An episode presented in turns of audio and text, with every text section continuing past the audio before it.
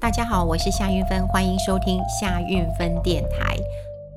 呃，礼拜四的时候我去高雄呃演讲。那其实，在去之前的时候呢，主办单位其实也很犹豫啊，因为最近的疫情有点升温，然后也有很多的这个不明的感染源，那大家其实都觉得蛮恐慌的。那因为他们是办一系列的呃活动，所以呢，呃，他们请了很多的呃讲师。那呃，我呃，我是在台中呃新竹跟。呃，高雄啊，对，礼拜四我是去高雄的。那有其他人是在呃其他地方啦，可能台北啊、嘉义啊什么其他地方哈。那呃，主办单位就跟我说：“哎，运芬姐，跟你商量一下，如果你看到呃现场人比较少，会不会嗯、这个心里不舒服？”我说：“哦，不会啦。”我然后我就跟他说：“哎，疫情难免大家会比较恐慌一点，那我觉得还是要尊重大家的意愿嘛，哈。那他们还是说想要把它嗯呃完成了哈，毕竟呃这礼拜四是他们最后一场，他们想要完成。我说没有关系啊，你们完成我就会配合你们。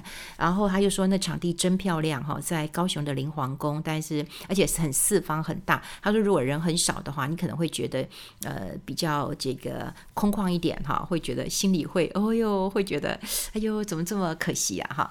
那我当然有点心理准备了哈。不过在去的呃这个路上，我其实是蛮忐忑的哈。忐忑倒不是因为呃多跟少的人呐哈。其实有一次很好玩，呃，大家相不相信？有一次我的呃演讲现场大概只有五个人，那就会觉得很奇怪，对不对？我后来才发现到，呃，是什么原因呢？是因为他们把日期印错了，他们把日期跟啊、呃、这个星期几印错了，所以有很多人他是看到日期他就他就他就来了哈。比方说，哦，三月三十号是星期三，可是他可能写三月三十号星期四啊，所以有人看到就是星期四来，有人看到就是三月三十号来。好，那当然呢，我知道的就是啊三月三十号哈。假设，所以我一去哈。怎么现场人这么少啊？他们说，老师不好意思啊，我们的海报印错了，我们所有的呃这个文宣都印错了，那怎么办？那我就跟他们讲说，嗯，你们决定啊，哈，那现场因为来了五个人嘛，你你们要取得他的同意啊，然后如果延期，我们就再延期。可是五个人都说不同意。好啊，那我我觉得也 OK 呀，反正我觉得准备好了，然后我们就变成那种座谈呃会的方式，我觉得那也蛮特别的。好，我要讲的是，其实我最痛苦的一件事情啊，真的拜托各位让我讲一下，让我讲一下，很快一分钟就讲完了。就在坐高铁的时候，我想最近陆陆续续也有很多的主播或谁啊抱怨啊说，嗯，在呃高铁上面有人一直讲电话，说生意到底是有做多大？哈。那为什么要一直讲电话？对，一直讲电话的我，这其实真的也是蛮蛮蛮蛮讨厌的。我讲真的，其实小孩有时候如果吵一下，那我觉得我们都可以接受啦。哈。特别是我们身为母亲的，嗯，都都可以接受一下了哈。那但是对于那种一直讲电话的，然后就觉得哇，一起大头鸡，然后一直讲，我真的觉得很讨厌。但我礼拜四碰到的事情，我觉得会让你更讨厌，就是他一上车就开始睡觉，然后打呼，你知道呼到真的是太离谱了，然后呼到，嗯，他就坐我旁边嘛，其实我跟他一点关系都没有嘛，哈，可是所有人都会回头来看我，我觉得他们对我。报以那无比的同情，他们会想说：“嗯，这是你先生吗？还是这是你朋友？还这是你长官？因为他长得一副就老板的样子，肚子好大哈，然后就一直打呼。那你看我也没有用啊，我也不好意思去撞撞他哈。比方说老公打呼，你还可以撞他一下，提醒他一下。我又不认识他，可是偏偏我是坐到高雄诶。所以我就从台北一直呼呼呼呼到高雄，哎，我真的觉得很痛苦，而且他连醒都没有醒。我也不知道说应该要不要跟高铁上面的服务人员讲啊，讲我因为那天我看了一下，就是我们的车厢其实满满的，因为呃，我们我都会选择就是行到高雄嘛，你就要选择那个停。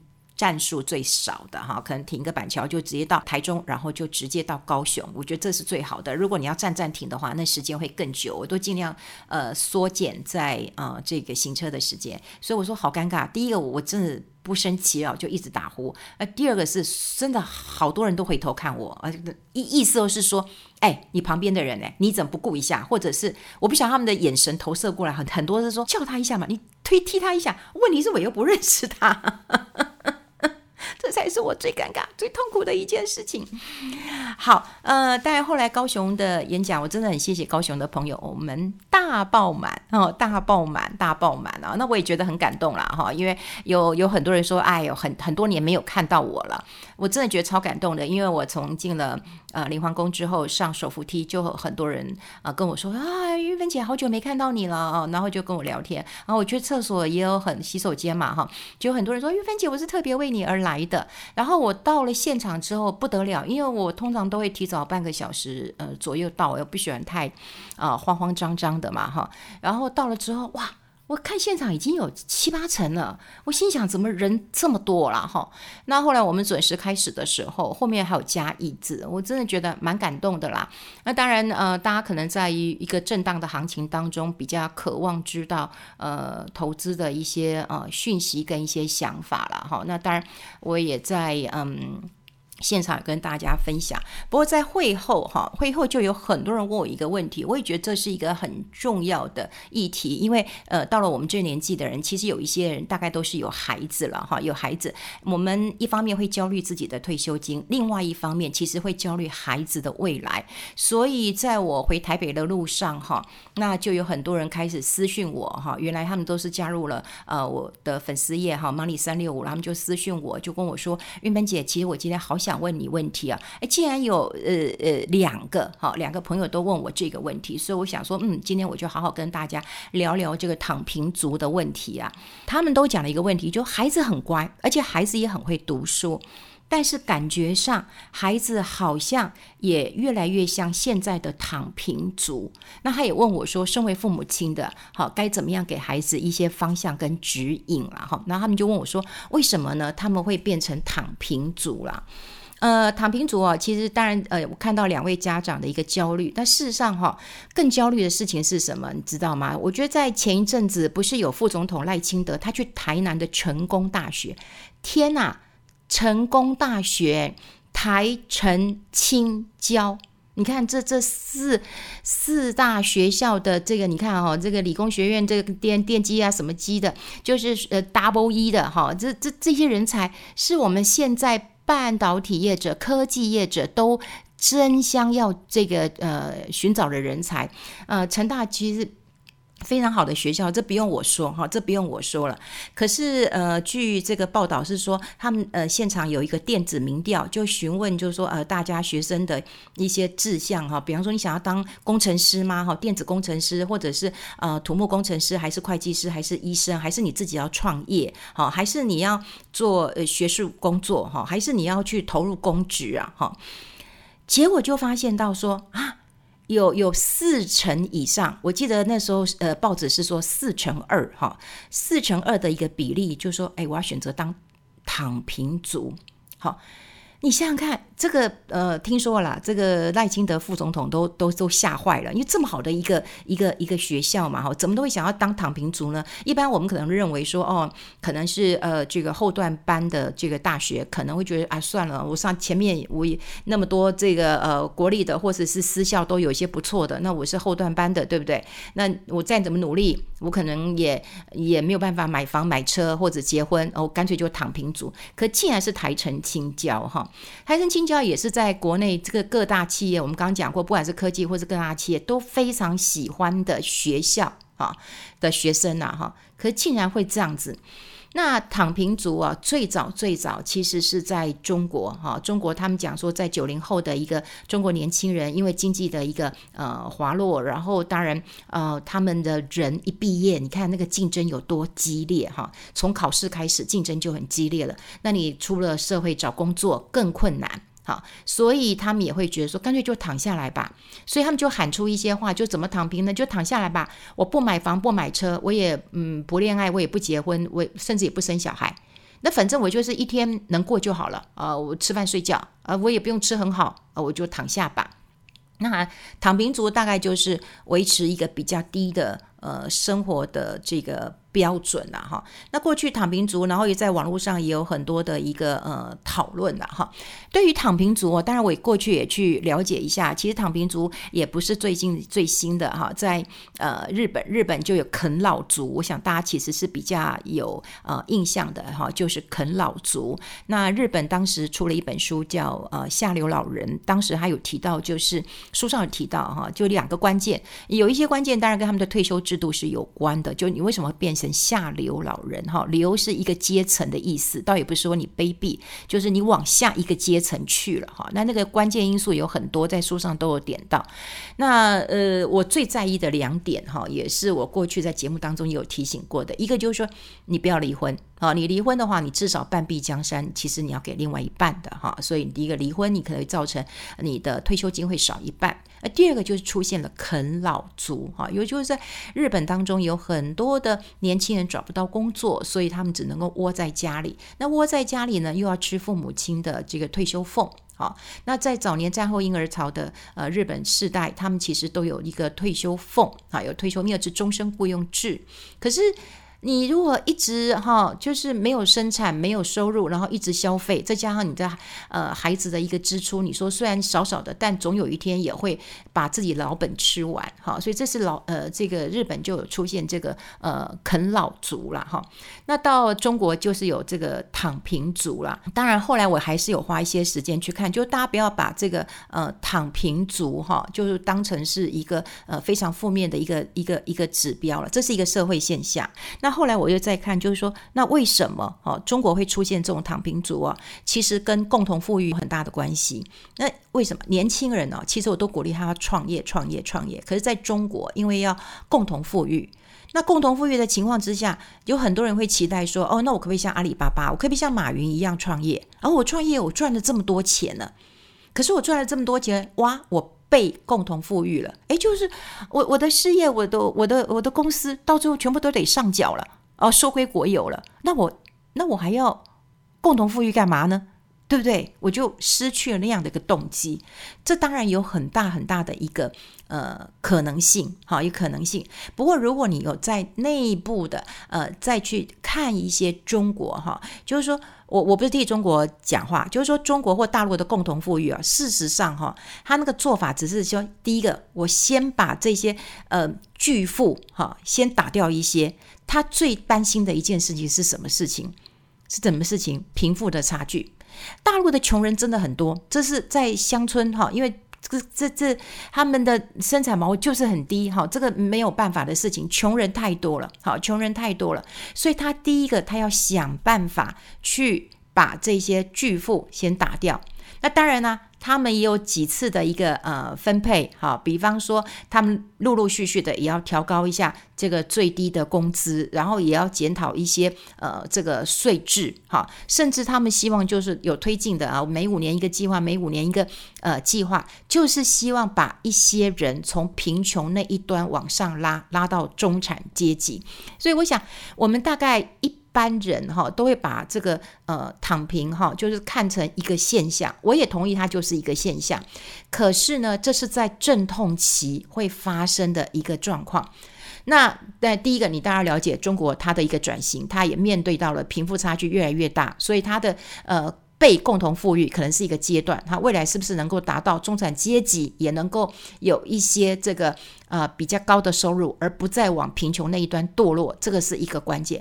另外回过头来，我们来看台湾啊，台湾当然有时候呃，我不得不说了，可能学生啊有时候就是要引起你的注意，所以他可能会呃搞笑一点。可是呃，在台湾啊，有有有发现，我觉得一个。一个一个状况，也就是说，以前呢，我们一直讲以前，以前是怎么样？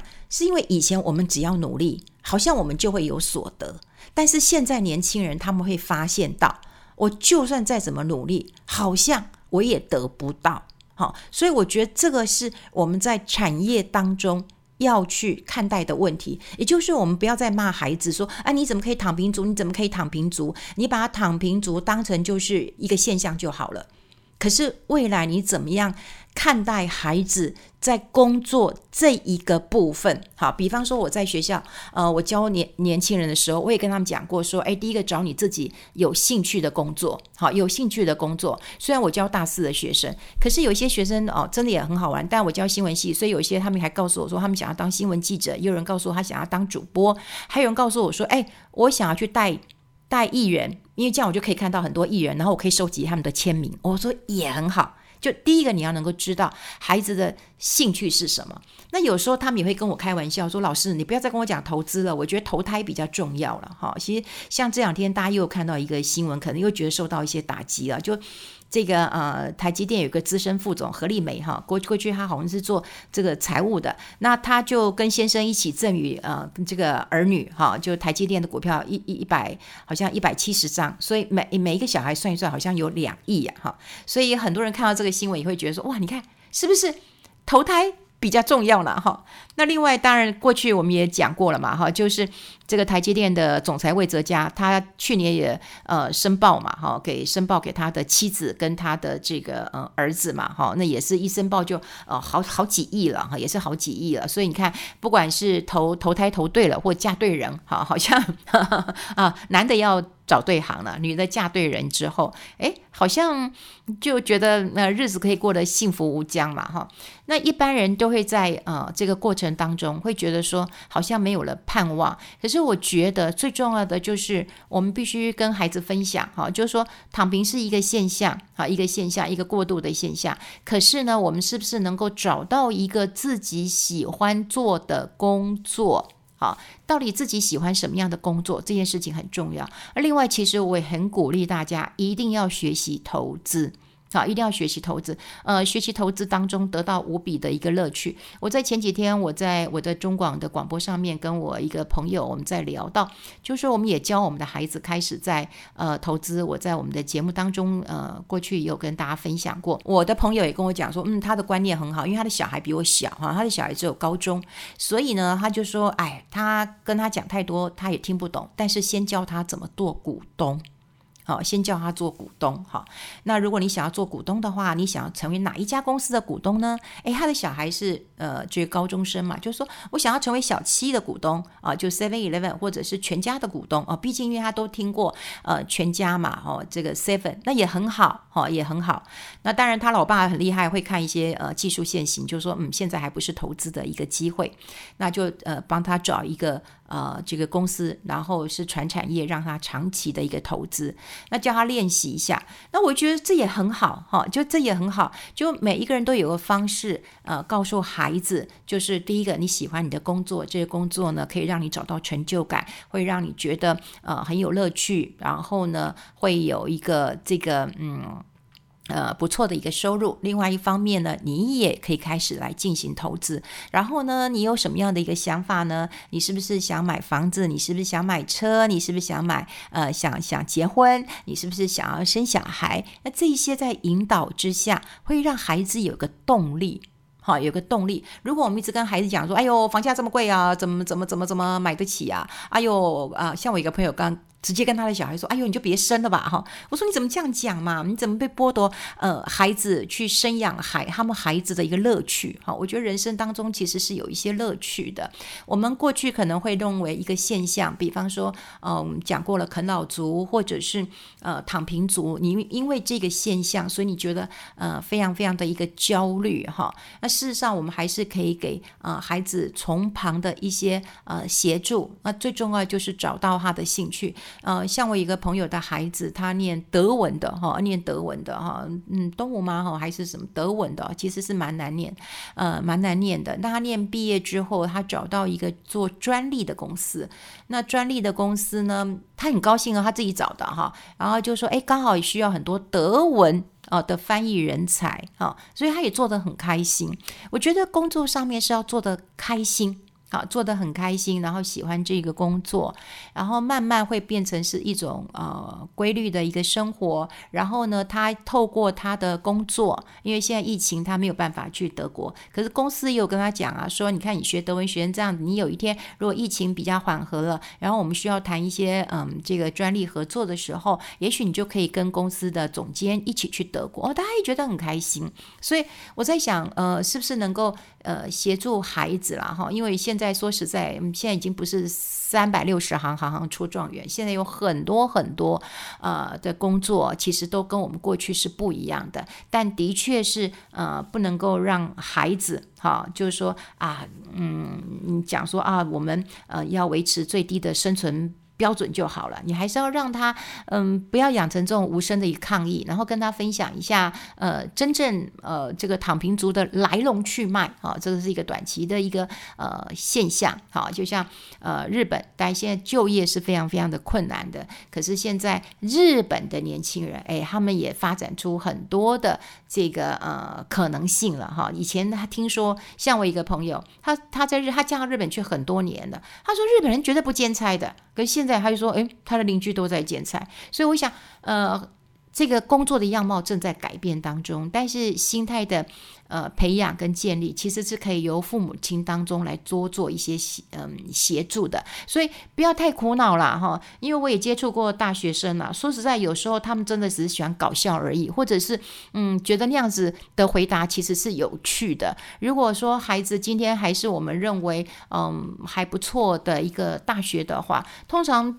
嗯，就业没有这么难，反而是我最近很多在企业界的朋友啊，像有一些在食品业，在很多连锁大型的，他就跟我说：“哎，我找不到人嘞，我找不到人嘞。”哈，所以呃，显然就是市场还是有很庞大的一个呃职缺的，可是能不能够让他们哈，就是多一点盼望哈？那我们也不要太焦虑躺平族的状况，我们可以了解一下中国哈，就是被共同富裕之后的一个后遗症，然后慢慢再衍生出来看说啊，人家其实也有阶段性的哈，希望能够消除这种贫富的差距。